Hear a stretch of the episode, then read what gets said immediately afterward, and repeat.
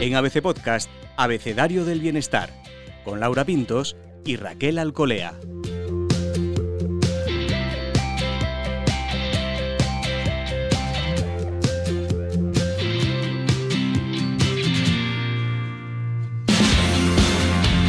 Bienvenidos, bienestarios. Soy Laura Pintos y en este episodio del Abecedario del Bienestar hablamos con Javier Iriondo. Él es autor del libro La vida te está esperando. Pero Javier ha escrito más bestsellers como Donde tus sueños te lleven, Un lugar llamado destino o Los 10 pasos hacia tu cima personal. Javier Iriondo es además conferenciante y coach de intervención estratégica y fue deportista de élite en Estados Unidos, donde comenzó su andadura profesional y se especializó en marketing, comercialización y desarrollo personal. Con él vamos a hablar de uno de los pilares del bienestar, que tienen que ver con estar tranquilo, presente, pleno y feliz. Y es el hoy, el aquí y el ahora. También de cómo nuestros miedos y expectativas, tanto del pasado como del futuro, nos impiden disfrutar de lo que estamos viviendo ahora mismo hoy, con la P de presente.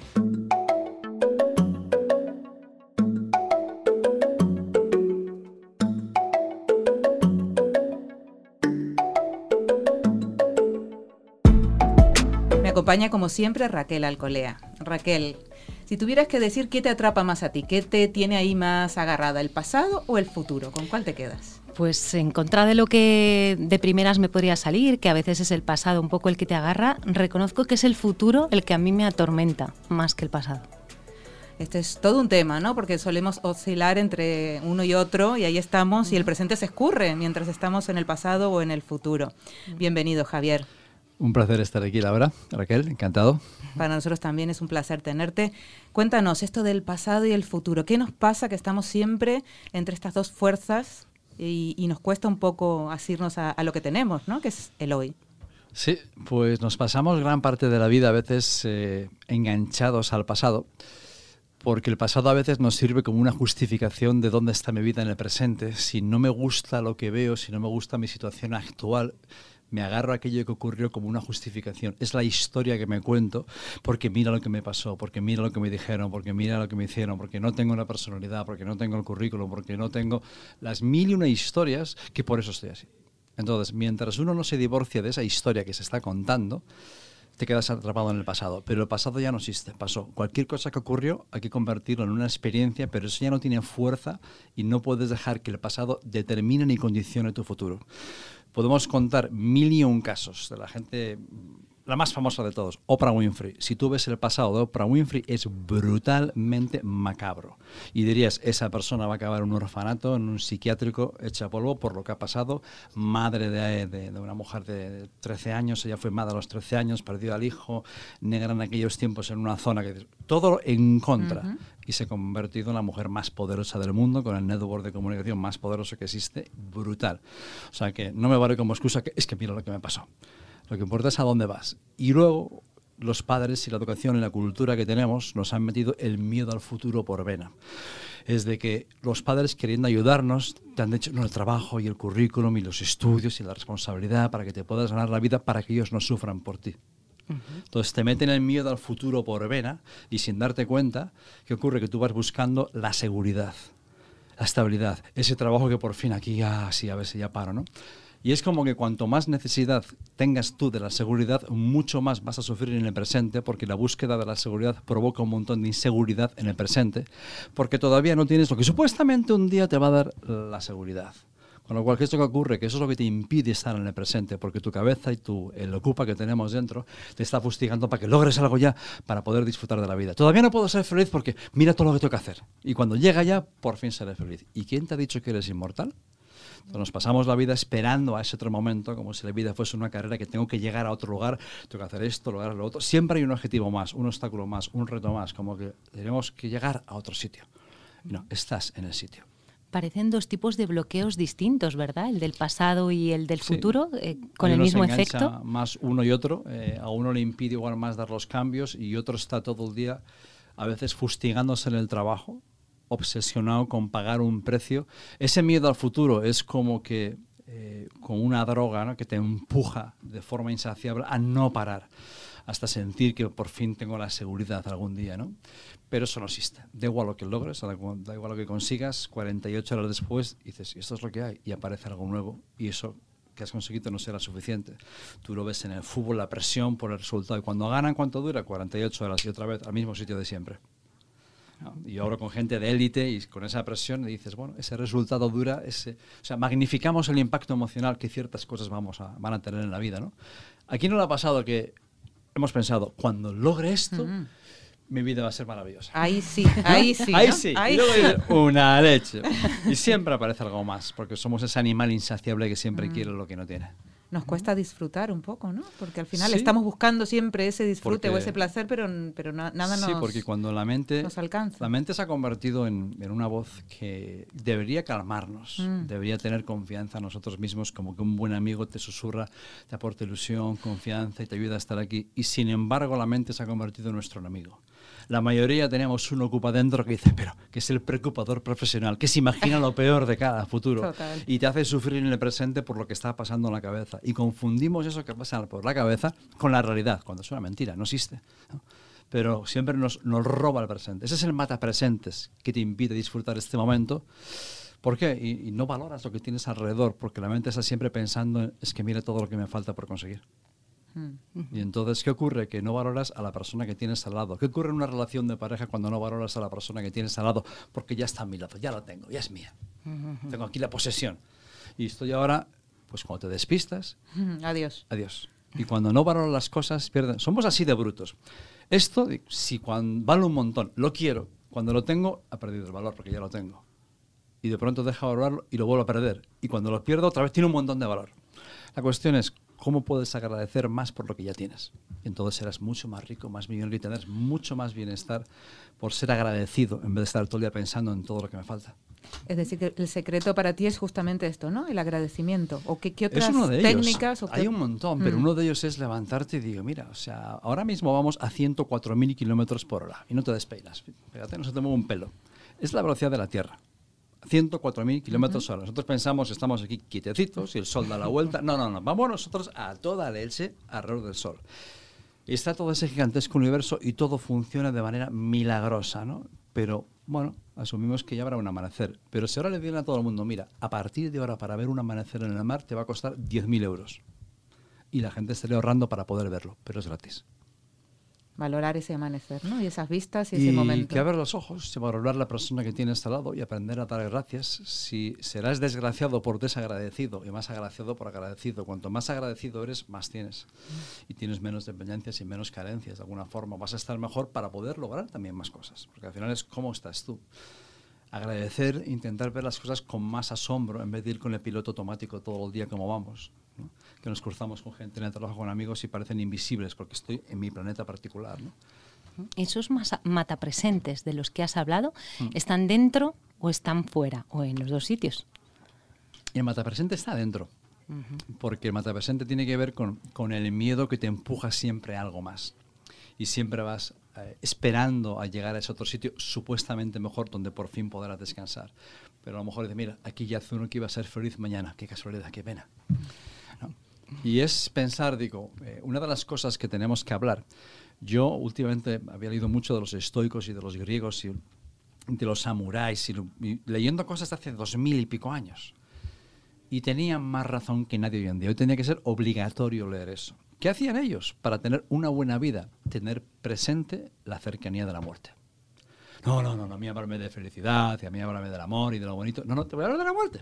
Porque vives como un inmortal pensando que tendrás No queremos, tiempo. no queremos. Pues cuando tú te das mm. cuenta que hay una línea fina, aquí, este lado está la vida mm. y este lado de la línea está la muerte.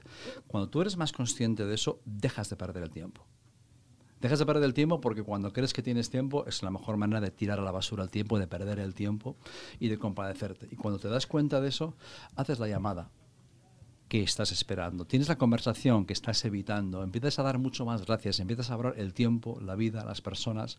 Te das cuenta de la importancia de las relaciones humanas, que son la verdadera conexión de la vida. Y la tecnología y las prisas nos desconecta de la vida y vamos todo el día corriendo como locos por ahí. Si tú te pones a pensar cuáles han sido esos momentos de bienestar, de mayor plenitud de tu vida que te has sentido, wow, tocado, emocionado y bien, lo más probable es que has tenido una conversación con alguien que te has destripado y te has sentido comprendido, te has podido expresar y te has podido... Has comprendido y te han comprendido. Y cuando nos comprendemos y entendemos, eh, lo siento mucho, no tiene exclusividad, a mí también me pasa. Yo también tengo esos yo también tengo esas dudas. Es la conexión, pero en vez de eso, ¿qué hacemos hoy en día? Es el mundo de, bueno, antes era de la dispersión. Antes era pienso, luego existo, ahora es comparto, luego existo.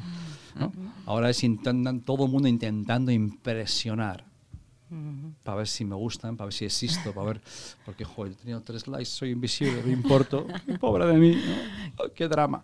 Y utilizamos, ¿no? Todo, sí, todo va, toda la tecnología del mundo nos ha creado el mejor momento de la historia. Estamos en el mejor momento de la historia de lejos. Tenemos todo lo que quieras a nivel humano, a nivel de entretenimiento, a nivel de tecnología. La vida ha alargado un montón. Cualquier persona que venga de hace 100 años aquí vendrá, ¿qué planeta es este? Entonces vivimos mejor que nunca, pero nos quejamos más que nunca. Tenemos todo a nuestra disposición, un entretenimiento, placer, todo lo que tú quieras. Pero a nivel interior estamos peor que nunca.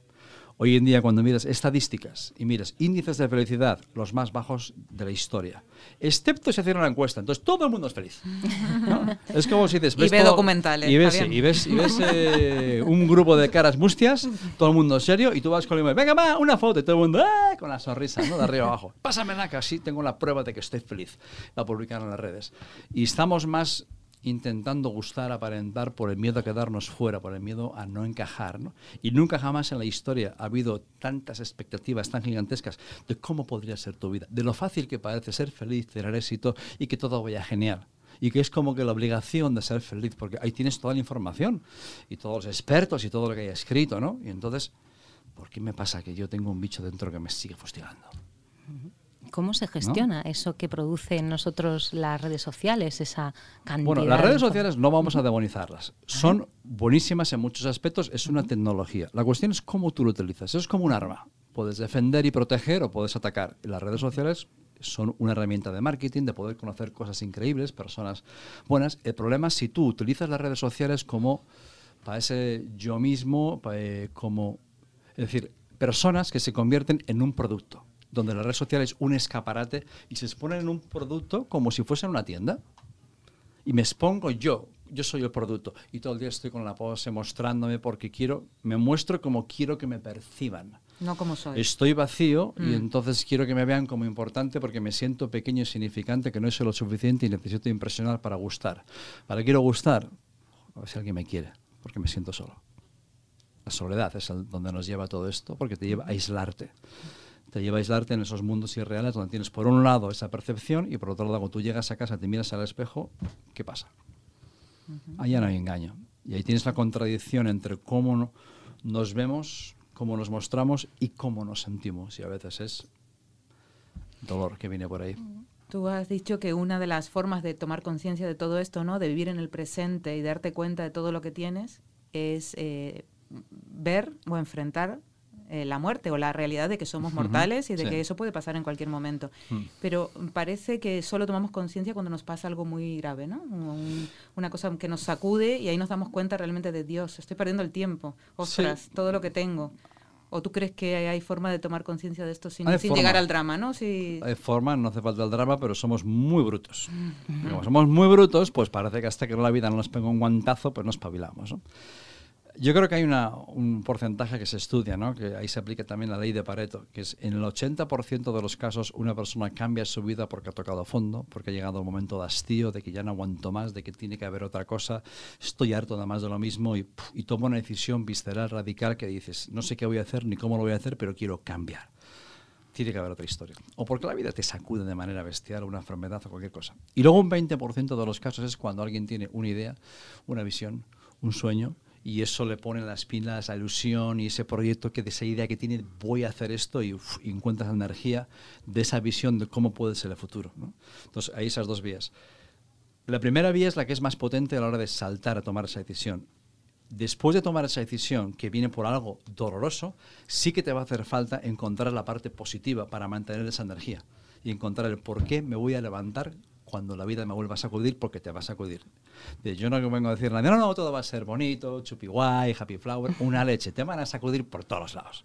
Cada vez que tú tengas un reto, un proyecto o algo, van a haber mil dificultades. Va a ser, te va a costar el triple de lo que piensas o diez veces más. Va a ser todo más doloroso. Va a haber dudas, vas a querer abandonar. De eso va. Pero si persistes y aguantas, va a ocurrir una cosa que va a haber un proceso dentro de ti, que te vas a tener que enfrentar a tantos miedos y dudas, que vas a tener que superar, que lo importante no es al final lo que logras, sino es la clase de persona en la cual te conviertes en ese camino. Ese proceso de evolución nunca va a ocurrir sentado en el sofá, ni viendo la tele. La vida no va a cambiar viendo la tele ni leches, es decir, porque sales a enfrentarte a tus demonios. Cuando aparezca el miedo, acabas de encontrar el motivo para hacer lo que tienes que hacer. Porque dices, no voy a permitir que el miedo me envíe otra vez a la cueva, no me voy a esconder. Aunque sea, me pongo pañales. ¿no? Yo digo, ¿por qué Superman va con unos leggings y con un tanga? ¿no? Porque debajo del tanga va con. de miedo. Debajo del tanga lleva pañales, va cagado. es decir, no es que no tengas miedo, sino es hacer, hacer lo que tienes que hacer a pesar del miedo. El miedo va a estar ahí. Eso es absolutamente inevitable por genética, por cómo estamos construidos. El miedo está ahí para protegerte, para defenderte. Tú cuando lanzas ese proyecto, ¿qué ocurre? Que empieza a haber una guerra dentro. Está la parte de ti que, quiere ese proyecto, que quiere hacer esto, que quiere lograr esa ilusión, y está la vocecita. Pero tú, ¿quién te crees que eres? Hombre, no te metas ahí, que eso sale mal y mal, ¿qué dirán? y aparece ese bicho siempre. Y está esa guerra entre los dos, que ese miedo te quiere proteger para que no fracases, porque ese proyecto tu cerebro lo considera una amenaza, porque igual puede fracasar y va a hacer de todo para que abandones. Y te va a lanzar adrenalina y te va a mandar cortisol y un montón de hormonas para que salgas corriendo porque ese ego quiere firmar autógrafos y ser importante. Eso de que ponerse a arriesgarse, no, ni mucho menos. Ese trabajo de búsqueda de los porqués, ¿cómo se hace? No? Porque oyéndote resultas muy inspirador y venga, me voy a poner con mis porqués, me voy a poner a, ese movimiento generador de, fuerza. Pero ese trabajito, ¿cómo se hace? Que no es fácil. Bueno, encontrarle por qué. Eh, yo no creo que es tan, tan difícil a veces. Es decir, hay muchas hay vías, ¿no? Es decir, una, bueno, si el tiempo y el dinero no fueran un problema, ¿qué harías? Si no necesitases un trabajo, ¿de qué trabajarías? Sería bailarina. Vale. Otra cuestión, si eres la última persona del planeta, ¿qué harías con tu tiempo? Mm. Mm. No hay nadie a quien impresionar. ¿Qué eres con tu tiempo? Esa es buena, ¿eh? eh sí, es decir, no, estoy solo yo y tengo todo lo que ves alrededor. Lo tienes todo, pero no hay nadie por ahí más, ¿no? Pues seguramente llorar, ¿no? Porque sin compartir, qué duro. Bueno, o decir, voy a empezar a viajar y voy a estar todo el día viendo montes, lagos, playas, naturaleza, quién sabe qué. Yo desde luego tiraba por ahí. Yo soy como las cabras, tiro para el monte y naturaleza pura, que a mí la naturaleza me frena. Venimos de la naturaleza, somos parte de la naturaleza y necesitamos parar y tener menos asfalto menos carrera, menos pantallas digitales y mirar más árboles, flores, lagos, montaña, porque venimos de ahí. La naturaleza nos ayuda a frenar, a realmente conectarnos con nosotros, con lo que realmente importa, y la, tecnología y el trabajo te acelera y te saca de tu esencia, te hace siempre estar persiguiéndose algo más. Entonces, para mí todo lo que tiene que ver con naturaleza es mi manera de conectar. Cuando yo ya voy loco a 3000, mis desconexiones, me voy a un amanecer, a ver atardecer, me quedo ahí mirando como diciendo, wow, gracias. A la playa, al monte o lo que sea, y es como, como la válvula de descompresión, de aquí vengo, aquí pertenezco. ¿no? Aquí no hay nadie quien impresionar. Y, es, y, y, eso es porque es de decir, bueno, pues otra manera de pensarlo, oye, te quedan tres meses, ¿qué harías? Pero de verdad, ¿no? Que es lo que me ha ocurrido a mí con el libro. ¿Qué ocurre con el libro Con la vida te está esperando? Es la vida de Sofía, que es una mujer que tiene un buen trabajo, correcto, que es una experta en marketing digital y, y la vida le va bien, pero no es capaz de disfrutar de la vida. ¿Por qué? Porque sus padres la habían educado también así, con ese entorno de que le habían metido el miedo al futuro y no tenía tiempo para disfrutar. Estaba demasiado ocupada trabajando, esperando a sentir esa seguridad para un día poder por fin disfrutar. ¿no? ¿Y qué le ocurre? Que de pronto, en el momento más inesperado, según arranca el libro, la vida le pega un susto y se despierta en un hospital. ¿Qué ha pasado? Y lo que parece pues una bajada de tensión, un ataque de vértigo, una cosita de nada. De pronto, bueno, se despierta allí, ahí tiene al lado una mujer que es Maya, que es una señora mayor dulce, encantadora, que es como un perro callejero con una mezcla de colores, culturas y razas que ha vivido por medio mundo. Y empiezan a hablar de la vida. Y la otra mujer ya ha pasado por situaciones duras, ha sobrevivido, ha triunfado, tiene una vida brutal. Y empiezan a charlar de lo que importa. Y se queda como que, ¿a ti quién te ha contado mi vida? Porque hablan de la vida, de la muerte, de la sensación de soledad, de esa búsqueda de la seguridad que provoca la inseguridad. Y un montón de cosas, ¿no? Que se queda... Y Y de pronto cuando ya se van a despedir, que parece, oye, pues mira qué suerte que el destino me ha traído aquí, ¿no? De pronto aparece el médico y le dice, oye, hemos encontrado algo inesperado. Y te quedan unos meses. Y dice, ¿el qué? Eso es lo que le pasa a los demás. ¿no? Y entonces yo ya sabía todo el libro de memoria de la vida de contar, sabía cómo iba a reaccionar, porque encima ya habían tenido esa charla de la vida y la muerte. Pero en ese mismo momento, que yo estoy escribiendo cómo ella se siente cuando le dan esa noticia de que esto a lo mejor se puede acabar, de pronto noto una molestia.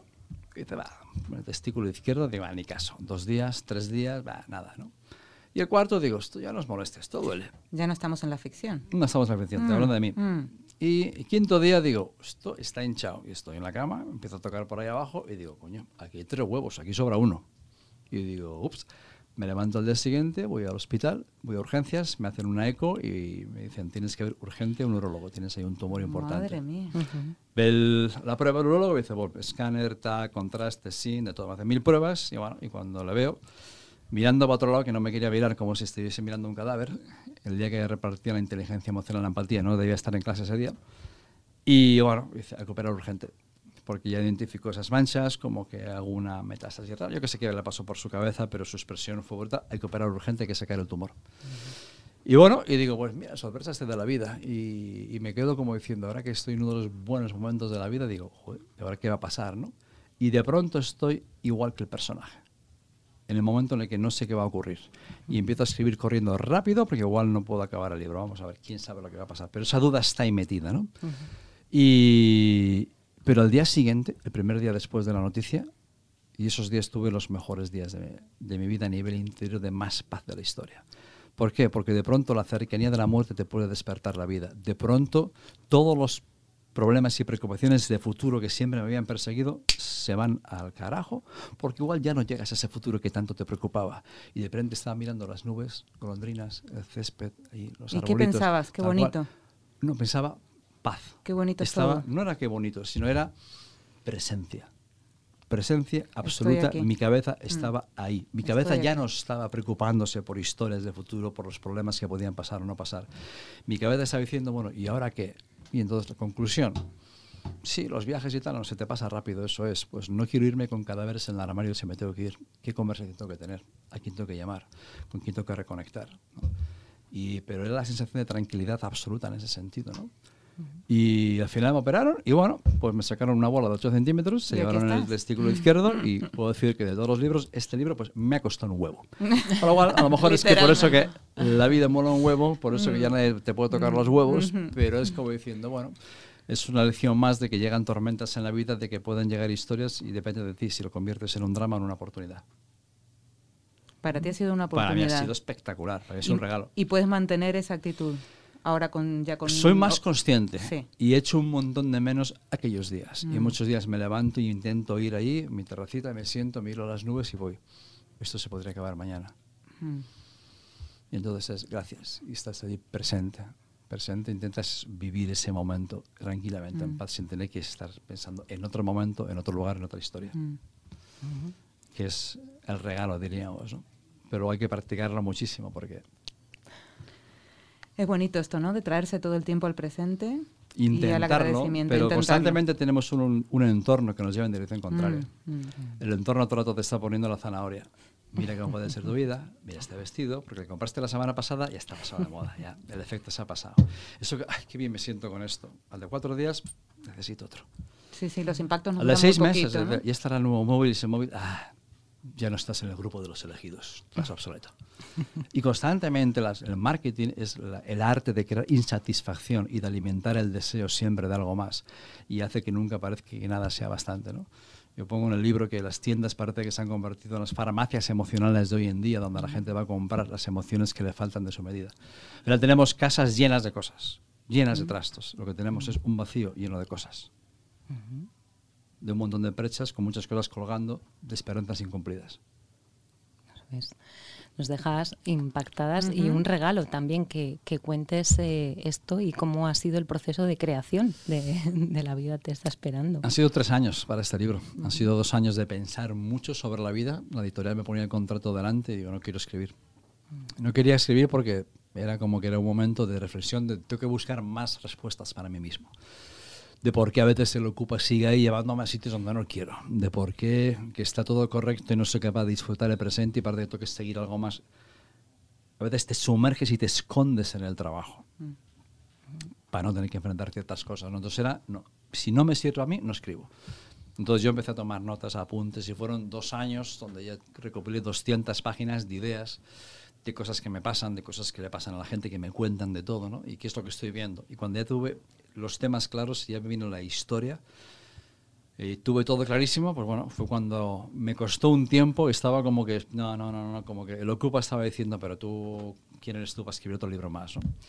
La pelea sigue toda la vida. Y entonces, y a un día le puse fecha, 6 de agosto arranco. Y el 6 de agosto me encerré en casa, cuando todo el mundo se iba de vacaciones, y a escribir. Y el 28 de agosto Noticia, sorpresas de la vida. Te mando un regalo para que escribas mejor en primera persona. tu personaje. Así que y por ahí va, así que... Muchas gracias Javier por compartir con nosotros eh, esta experiencia y, esta, esta forma un poco de vivir el presente y saber valorarlo ¿no? y disfrutarlo.